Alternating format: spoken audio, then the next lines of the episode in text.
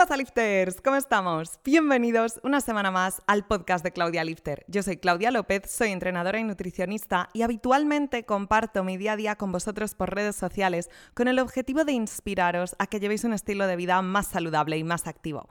Todo esto lo hago siempre con un carácter muy motivacional y creé este podcast para traeros contenido más educativo y así compartir con vosotros todo lo que sé sobre entrenamiento, nutrición, motivación, descanso, en fin, todo lo que necesitas saber para conseguir tu mejor versión. Y hoy, por primera vez, voy a estar contestando a todas vuestras preguntas. He hecho un sticker de preguntas en Instagram por stories para que me dejaseis todas vuestras dudas y vamos a dedicarle el episodio a esto. Así que dentro intro y vamos a por ello.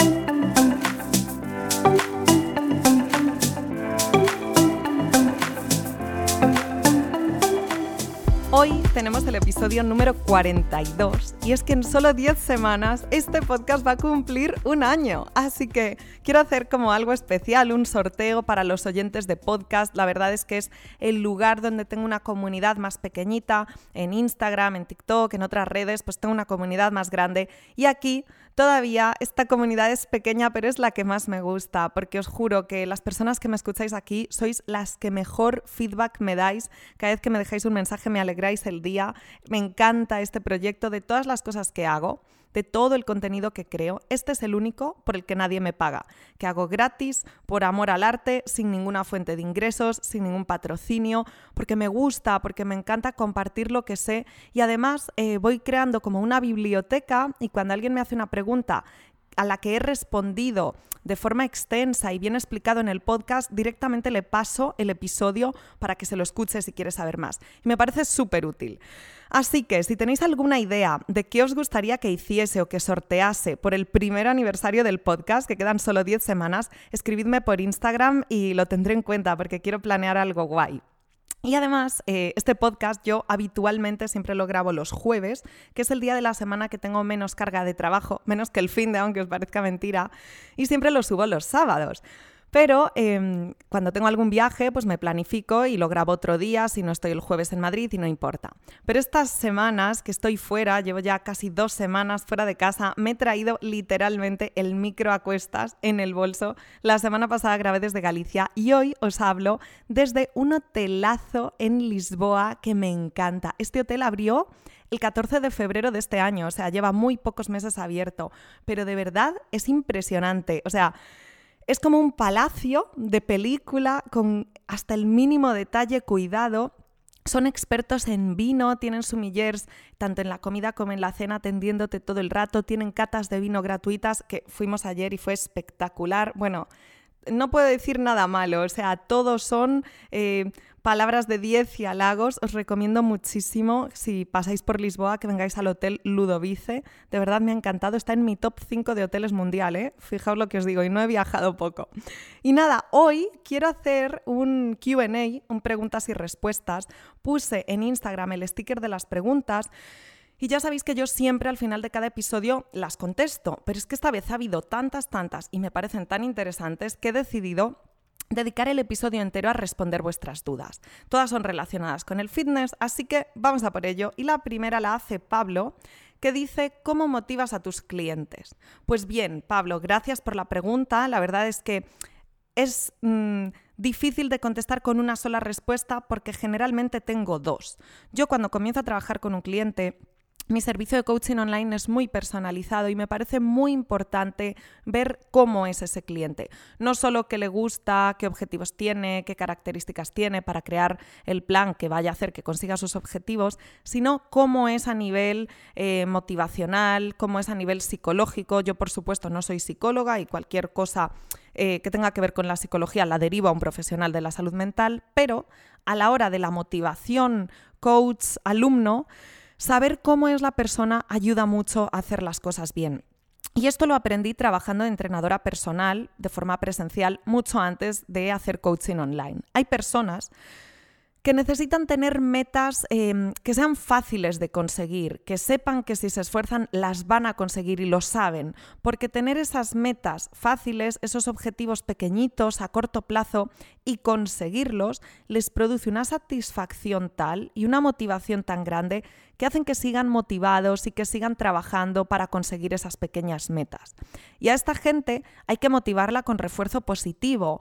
Muy bien, buen trabajo, qué bien lo estás haciendo, vamos a por más y ir incrementando la dificultad del entrenamiento o la intensidad o los objetivos que sean cada vez más grandes muy poquito a poco para que siempre puedan conseguirlos. Porque en el momento que no lo consiguen, se vienen abajo. Si tú tienes que entrenar cuatro días a la semana y solo consigues entrenar tres y eres así, de esta manera, te vienes abajo, ya lo hice mal y a veces simplemente por no haber conseguido cumplir los cuatro días y solo tres, pues ya tampoco cumples la dieta porque total, si ya no lo hice al 100% ya no lo hago. Y al final esto desencadena una espiral de negatividad y de todo mal, desmotivación y quizá esa persona ha conseguido muy buenos resultados esa semana, simplemente no ha conseguido hacer una de las cuatro sesiones, no pasa nada, la semana siguiente comienza por ese cuarto día y luego ya pasa el primero para no saltarse ningún grupo muscular y estaría todo perfecto pero a nivel mental le afecta tanto que se viene abajo, se desmorona. Sin embargo, hay otro perfil de cliente, otro tipo de personas en las que yo me incluyo que necesitan metas muy ambiciosas, objetivos muy grandes, que todo sea un reto, un desafío, porque ese... Mm, saber que o te esfuerzas al máximo y te dejas la piel o no lo consigues, les motiva más que nada. Es el típico, perdonadme que me exprese así, no hay huevos, que a muchos hombres es lo que les desencadena hacer cosas. No hay huevos, no te atreves. Y entonces, pues a que no, te lo voy a demostrar. Esa mentalidad que yo soy así es la que te ayuda a esforzarte más, a conseguir más, a tener más ambición y si no lo consigues no pasa nada porque eso te motiva todavía más para ir al día siguiente y esforzarte el doble hasta que lo consigas. Y os pongo un ejemplo muy fácil. Yo en el Apple Watch tengo un objetivo de 800 calorías activas al día. Conseguir esto significa hacer dos horas y media de ejercicio todos los días. Si no, no lo consigo. Dos horas y media son mucho, ojo. Yo trabajo sentada todo el día, excepto un par de veces al mes que grabe vídeos para décimas en los que estoy moviéndome. El resto de mi trabajo, y trabajo mucho, es sentada. Entonces, Sacar tiempo y conseguir hacer todos los días dos horas y media me supone un esfuerzo grande. Y si hago dos horas, una primera hora de la mañana y una cuando acabo de trabajar por la tarde, no llego al objetivo. Me quedo ahí de, oh, me faltó media horita. Pues esto hace que me esfuerce un montón. Yo no consigo ese objetivo todos los días. Si veis mi app del Apple Watch, que son anillos que se cierran, el anillo más grande rojo es ese de actividad. Mm, igual lo cierro 20 de 30 días que tiene el mes y gracias, y porque me he esforzado un montón. Pero a mí eso no me desmotiva, a mí eso me ayuda a darle más caña, a motivarme más, entonces estoy a tope. Y esto, toda esta explicación para contestar a Pablo, em, el cómo motivar a un cliente. Pues bien, si es, yo sé que estoy categorizando mucho en dos tipos, cada persona es un mundo, pero si es del primer tipo, que necesita un refuerzo muy positivo, metas que pueda cumplir, em, siempre objetivos alcanzables, la motivación es de una manera y si es de esas personas que necesitan tener grandes desafíos para esforzarse de verdad, pues la motivación es de otra manera. A veces es más cañera, no pasa nada por decir un par de malas palabras porque eso te impulsa a esforzarte más. Sin embargo, las personas del primer tipo, pues es más mm, contacto, con positividad, ¿no? Entonces varía mucho, pero sea de una forma o de otra, eh, sé cómo tratarlo y lo más importante es saber cómo es la persona. Espero haber respondido a tu duda, Pablo, y pasamos a la siguiente que la hace María y dice, ¿cómo adaptar el entrenamiento en vacaciones? Pues bien, depende de cuántos días te vayas y depende de cómo sea tu entrenamiento habitualmente. Pongamos que eres runner y tu entrenamiento es correr, pues igual en vacaciones no hace falta que cambies nada y sigues tu programación. Pongamos que tu entrenamiento son pesas y entrenas un entrenamiento, una programación de fuerza pues si solo te vas una semana, puedes, por ejemplo, hacer un picking en el que vayas incrementando tu intensidad y la semana antes de irte de vacaciones sea la más intensa, la más dura, que te dejes la piel y justo la semana de vacaciones tomártelo como una semana de descarga. Y esa semana descansas, caminas, puedes hacer algún entrenamiento de peso corporal, pero vas a ser eh, va a ser una semana de descarga para tus articulaciones, para tus tendones, tus ligamentos, les vas a dar un descanso. Y por otro lado, si eres una persona que no lleva tantos años de entrenamiento a la espalda y entrenas un poco por sensaciones, estás aprendiendo la técnica de los ejercicios, llevas poco tiempo en el gimnasio o entrenas en tu casa con un par de mancuernas y lo que tengas y te vas de vacaciones, es mucho más fácil conseguir seguir entrenando al mismo nivel y a la misma intensidad allá donde vayas. Y simplemente, pues si te vas en coche te puedes llevar las mancuernas,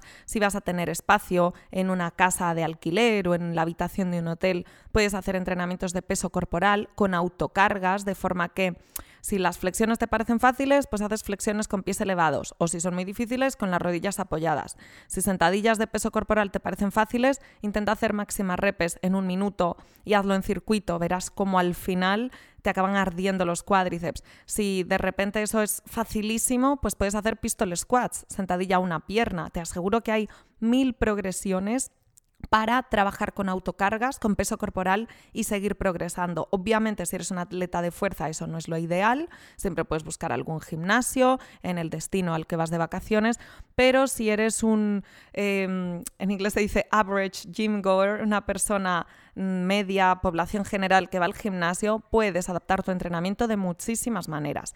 Y a mí también me gusta mucho, si son pocos días, por ejemplo, yo llevo dos semanas de viaje, de viaje pero sigo trabajando, nunca tengo vacaciones. La semana pasada la pasé en Galicia, en el pueblo de mis padres, y esta semana la paso por Portugal, me voy moviendo de un sitio a otro en coche. Entonces yo me planteé la semana pasada como una semana de descarga y la dediqué a hacer otro tipo de actividades como montar en bici, salir a correr, hacer paddle surf, nadar, todas estas cosas que me gusta hacer al aire libre y no encerrada en un gimnasio, de las que puedo disfrutar en Galicia y así también paso más tiempo con la familia porque muchas de estas cosas, aunque sea jugar a las palas o ir a jugar un partido de pádel, los puedes hacer con amigos, con familia. Entonces, eso es lo que hice yo la semana pasada, me la tomé de descarga, pero descanso activo, siempre me movía. ¿Qué pasa? Que no toqué una pesa en toda la semana. Y desde esta semana, el lunes ya quedándome en hoteles cada día que tienen gimnasio, pues aunque unos estén más equipados que otros, unos tienen mancuernas de hasta 20 kilos. Bueno, pues ya me puedo hacer un peso muerto mancuernas con 40 kilos en total. No está nada mal para mí y las cargas que yo levanto el poder entrenar con ese material, ¿no? Así que depende un poco de cuáles sean tus objetivos y cuál es tu tipo de entrenamiento, pero siempre, siempre, siempre puedes adaptarte y puedes seguir moviéndote allá donde vayas. Ahora bien, si tus vacaciones son un mes, y vas al gimnasio, te recomiendo que te busques un gimnasio y te apuntes al gimnasio del sitio al que vayas durante un mesecito, porque como estés un mes sin entrenar, cuando vuelvas vas a haber perdido fuerza, vas a estar desadaptada, vas a tener más agujetas, en fin, va a ser eh, la apocalipsis.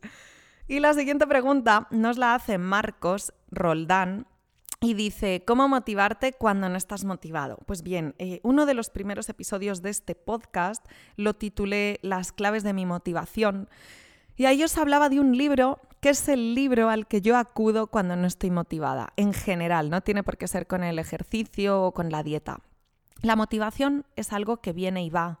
Al final, el deseo que tengas de conseguir algo es lo que va a hacer que tengas más motivación y que te esfuerces más. Pero algo muy importante es trabajar la disciplina. Yo tengo la suerte de haber sido deportista desde pequeñita. A los tres años hacía ballet y natación. Y cuando tú eres deportista, tienes una disciplina que la mayoría de las personas no tienen. Es como cuando eres militar, que no sé lo que es, pero el nivel de disciplina, de obediencia, de pertenencia a un grupo, tienes que cumplir, tienes que trabajar por el equipo.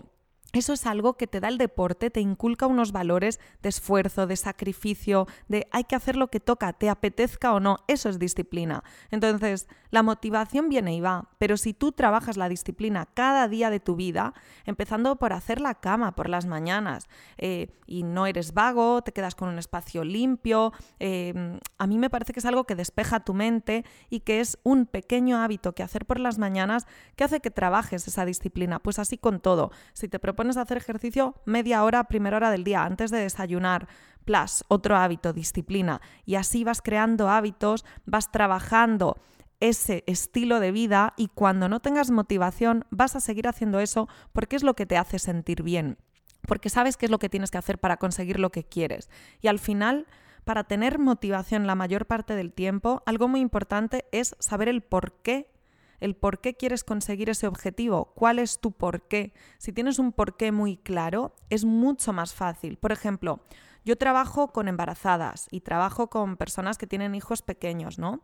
Una embarazada que se cuida y hace las cosas súper bien porque quiere que su recién nacido tenga la máxima salud y esté lo mejor posible, va a estar mucho más motivada siempre a hacer todo bien, aunque tenga náuseas, aunque no se encuentre mal, aunque le duela la espalda, aunque se sienta pesada, se va a esforzar mucho más porque su motivación por su futuro niño o niña es algo de otro planeta.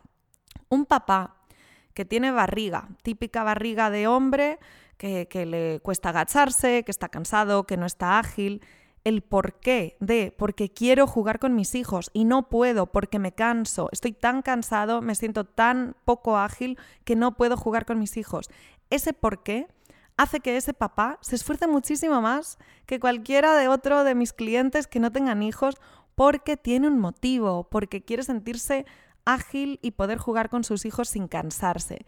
Si comparas eso con, no, mi por qué es porque me apetece verme bien, me apetece estar sin barriga, no, es que quiero ligar más, es que quiero abs, ese por qué, al final, eh, a no ser que seas una persona a la que eso le importa demasiado, tiene mucha menos fuerza que el porqué de una embarazada o de un papá que se cansa jugando con sus hijos. Y cuando tienes un porqué lo suficientemente grande para esforzarte por ello, la motivación va a mantenerse mucho más alta.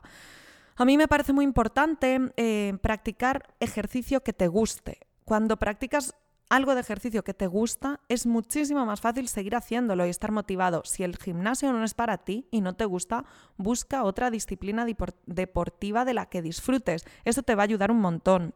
A mí, por ejemplo, em, cuando me da un brote de artritis, es que no puedo comer lácteos porque me sientan mal, me inflaman, mm, hacen que mi inflamación articular sea mayor. Entonces, si me pones un brownie delante que tiene un poco de mantequilla en un momento en el que no tengo un brote de artritis, bueno, pues igual me apetece probarlo y comerme unas cucharaditas. Ahora me lo pones delante cuando tengo un brote de artritis y no lo toco. No lo toco porque al día siguiente me van a doler los dedos, las muñecas, y eso es un porqué muy grande como para no comerme el brownie, que es mi postre favorito. Si fuese solo por engordar o no, tiene azúcar o no, pues seguro que lo pruebo. Pero como es por salud y la salud es lo más importante de mi vida, entonces no lo toco, porque la motivación está por las nubes, porque el porqué, el sentido que le das es muy importante. Así que cuando no estés motivado, te recomiendo que te hagas preguntas y te plantees para qué necesitas estar motivado, cuál es el motivo, cuál es el objetivo. Si es lo suficientemente importante para ti, vas a conseguir mantener esa motivación. Y si no, tiras de disciplina si eso es algo que quieres conseguir. La siguiente pregunta nos la hace María Boix. Hoy tenemos dos Marías. Y dice, ¿cómo entrenar tras una operación de pecho? Me voy a hacer una y me da cosa eso. Bueno, lo primero cuando te sometes ya sea a una operación de pecho o a cualquier operación es hacer caso a tu cirujano y a los profesionales de la salud que te acompañen. Cada persona es un mundo, hay diferentes tipos de operaciones, cada posoperatorio es un mundo y es muy importante ser prudente y hacer caso. Ahora bien, Sabiendo esto, normalmente si la operación es por encima del músculo, la recuperación es más rápida y se puede volver a entrenar con más facilidad. Y si la operación es por debajo del músculo en plano dual, pero vamos, que el pectoral hay que tocarlo, la recuperación suele ser más lenta porque al final hay fibras musculares ahí que, que se han roto. Entonces, lo más importante es escuchar a tu cirujano, tomártelo con mucha calma, comenzar por caminar y simplemente moviéndote más y dando más pasos al día vas a poder estar más activa. El día que puedas volver a, ir al gimnasio, comenzar por máquinas de pierna, eh, de placas, que no tengas que cargar discos con las manos, poquito a poco, sin nada de impacto. Y ya cuando puedas tener toda la movilidad de tren superior y volver a entrenarlo, es más fácil que comiences por bíceps y tríceps, incluso por espalda en un plano horizontal. En un plano vertical suele tirar más por hombro y ya lo último que es el pectoral, habría que ver si puedes volver a entrenarlo o no, ya que depende qué persona y qué caso, a veces se recomienda no volver a entrenar pectoral y otras veces al cabo de un año pues puedes estar haciendo flexiones sin ningún problema. Así que rodéate de buenos profesionales, hazles caso, tómatelo con calma y verás cómo eh, antes de lo que parece estás entrenando de nuevo. La siguiente pregunta la hace Patri y dice, hola, antes de nada espero que estés bien. Muchísimas gracias Patri. Estoy muy bien porque estoy en Lisboa disfrutando de la vida. Y la pregunta es, ¿cuántas calorías hay que quemar en un entreno? Pues bien, en vez de contestar a tu pregunta tal cual, porque no tienes respuesta, la voy a replantear. Cuando tú haces un entrenamiento, no deberías ir pensando en, en este entrenamiento tengo que quemar X calorías. No, tú tienes que entrenar porque mm, quieres un objetivo de salud, de rendimiento, de aspecto físico, de estética, por lo que sea. Y en función de eso verás qué tipo de entrenamiento haces. Y lo que deberías hacer es entrenar con mucha intensidad siempre, esforzarte al máximo. Cuanto más te esfuerces, seguramente más calorías vayas a gastar vayas a emplear en producir energía para hacer ese entrenamiento. Pero las calorías que hayas quemado o gastado o consumido realmente no tienen tanta importancia. Lo importante es entrenar con un sentido, con una programación, volumen, intensidad, elección de ejercicios. Todas estas cosas son lo que realmente importa. ¿Que en una sesión de pierna vas a gastar más calorías que en una de brazo? Pues seguramente, porque al ser grupos musculares más grandes, son más demandantes, gastan más energía. Esto es normal. Si sales a correr, ¿vas a gastar más calorías que si haces un entrenamiento de abdomen? Seguramente. Pues que igual vas a hacer una clase de zumba y gastas más calorías que en un entrenamiento de pierna, pero depende qué te interese, quizá el entrenamiento de pierna es más efectivo y simplemente con hacer una dieta hipocalórica para perder grasa, que imagino que es el objetivo si estás pensando en cuántas calorías tengo que quemar por entrenamiento, pues ya tienes ahí tus buenos resultados, aunque el entrenamiento que hagas no queme tantas calorías. Entonces vamos a quitarnos esta idea de la cabeza, vamos a pensar que para conseguir un objetivo de estar fuerte, de, estar con los músculos duros, de tener la piel tersa, de perder grasa, de verte definida, lo que quieres es estar en déficit calórico, hacer una dieta de menos calorías de las que gastas y entrenar fuerte, entrenar pesado, hacer pesas o entrenar con cargas, aunque sea con autocargas, para conseguir que esa masa muscular se estimule y no se pierda. A partir de ahí, si quieres hacer más cardio para incrementar el déficit calórico, pues entonces vete aumentando o el tiempo o la intensidad y quemarás más calorías seguro pero no vayas a entrenar pensando en cuántas calorías tengo que quemar. No te lo recomiendo nunca, nunca. Uy, bueno, la siguiente pregunta la hace Lara Obama y pregunta, ¿estás en Madrid? Y no, como os cuento, ahora mismo estoy en Lisboa, en Portugal, y estaré por Portugal unos días más. Pero esta persona en el QA anterior, en el sticker de preguntas anterior, me preguntó si estaba en Madrid para sacarse una foto conmigo. Y tengo que deciros que me sentí muy halagada porque a mí alguna vez en el gimnasio me han parado para pedirme una foto o para hablar conmigo. Solamente me ha pasado en gimnasios y solamente, o sea, lo puedo contar con la palma de una mano, con los dedos de una mano. Entonces esto me, me chocó mucho, ¿no? Como si fuera yo aquí famosa y me hizo mucha gracia. Mil gracias, Lara Obama, por, por preguntar. La verdad es que no estoy en Madrid. Si alguna vez nos encontramos o nos cruzamos, yo en encantadísima de sacar una foto contigo o con cualquiera de los que escucháis este podcast, pero desafortunadamente estoy de viaje ahora mismo. Espero que disfrutes muchísimo por Madrid.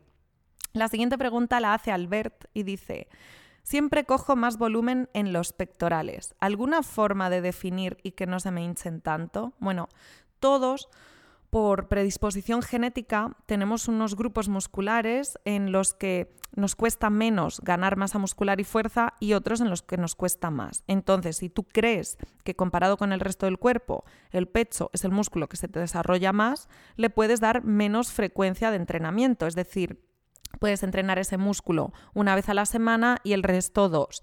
O puedes hacer de ese músculo 10 o 12 series a la semana en total y del resto las que necesites, pero que sean más. Por otro lado, normalmente con un entrenamiento de pura hipertrofia a muchas repeticiones acabas notando más esa hinchazón que, que dices y si entrenas mm, en un rango de fuerza a 5 o menos repeticiones, generalmente no consigues esa hinchazón, ese sentir que tienes ahí un bombeo, una hipertrofia y también desarrollas tu fuerza. Entonces puedes hacer un press banca a 5 repeticiones o un press banca a 3 repeticiones, unas aperturas a 5 repeticiones, cosas así para no conseguir ese hinchazón si esa sensación no te gusta. Que a la mayoría de la gente, ojo, le suele gustar, pero si no te gusta, puedes entrenar en rangos de fuerza y evitarás un poquito que te pase eso. Y la última pregunta de hoy nos la hace Javi y dice, soy muy malo con el peso muerto, ¿alguna alternativa? Pues bien, el peso muerto, la verdad, es uno de los tres ejercicios básicos. Press banca, sentadilla y peso muerto son los tres. Y la verdad es que es un ejercicio excepcional, ya que trabaja toda la cadena posterior, tanto los isquiotibiales como los glúteos, como la espalda y también la fuerza de agarre, los antebrazos. A mí es un ejercicio que me gusta mucho y que a no ser que la persona no pueda por algún tipo de problema de mm, hernias discales o algo así que todavía produzca dolor y no pueda, yo siempre trato de incluirlo en alguna variante, quizá mm, unilateral, con una mancuerna, como se pueda, siempre trato de incluirlo. Ahora bien, si no quieres hacerlo, porque mi alternativa es que mejores tu técnica y dejes de ser malo con el peso muerto, pero si no quieres hacerlo, simplemente con que trabajes la musculatura que se trabaja en un peso muerto por separado, ya tendrías solución. Es decir, puedes entrenar isquiotibiales, ya sea en un curl femoral tumbado, en un curl femoral sentado, puedes trabajar tus glúteos con puentes de glúteo, con patadas traseras, puedes trabajar Em, tu espalda con cualquier jalón, cualquier remo, dominadas, mm, remo pendley. Puedes trabajar tu fuerza de agarre con otros ejercicios de antebrazo. Al final no es necesario, siempre hay alternativas. Si simplemente piensas en qué musculatura trabajo en el peso muerto, ah, pues voy a hacer ejercicios más aislados que trabajen esa misma musculatura, ya tienes solución pero yo sinceramente te recomendaría que busques eh, cómo mejorar tu peso muerto con menos carga, centrándote en la técnica, grabándote a ti mismo y viendo tu técnica para ver qué puntos tienes que mejorar, porque la verdad es que no hay que cerrarse y siempre puedes mejorarlo. Y lifters, esto es todo por hoy. La verdad me ha gustado mucho hacer este preguntas y respuestas. Espero que os haya gustado, que vaya contestando a todo así más explicado que en 15 segundos que dura una story. Y eh, os recuerdo, si tenéis ideas para qué hacer en el primer aniversario del podcast de Claudia Lifter, dejádmelas por MD, por favor. Nos escuchamos la próxima semana. Un abrazo.